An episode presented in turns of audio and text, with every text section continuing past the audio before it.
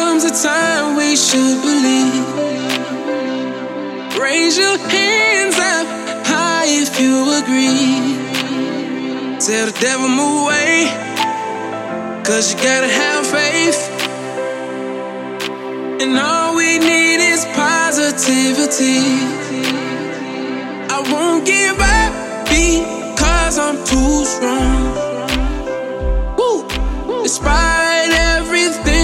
Going on, don't get discouraged.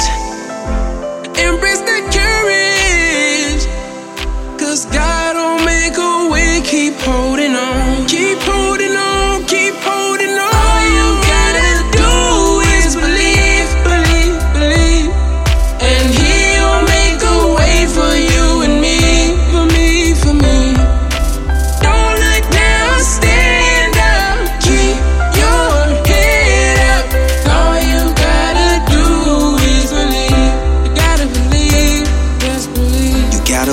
believe you will achieve. Come on, I know it's hard for you to breathe.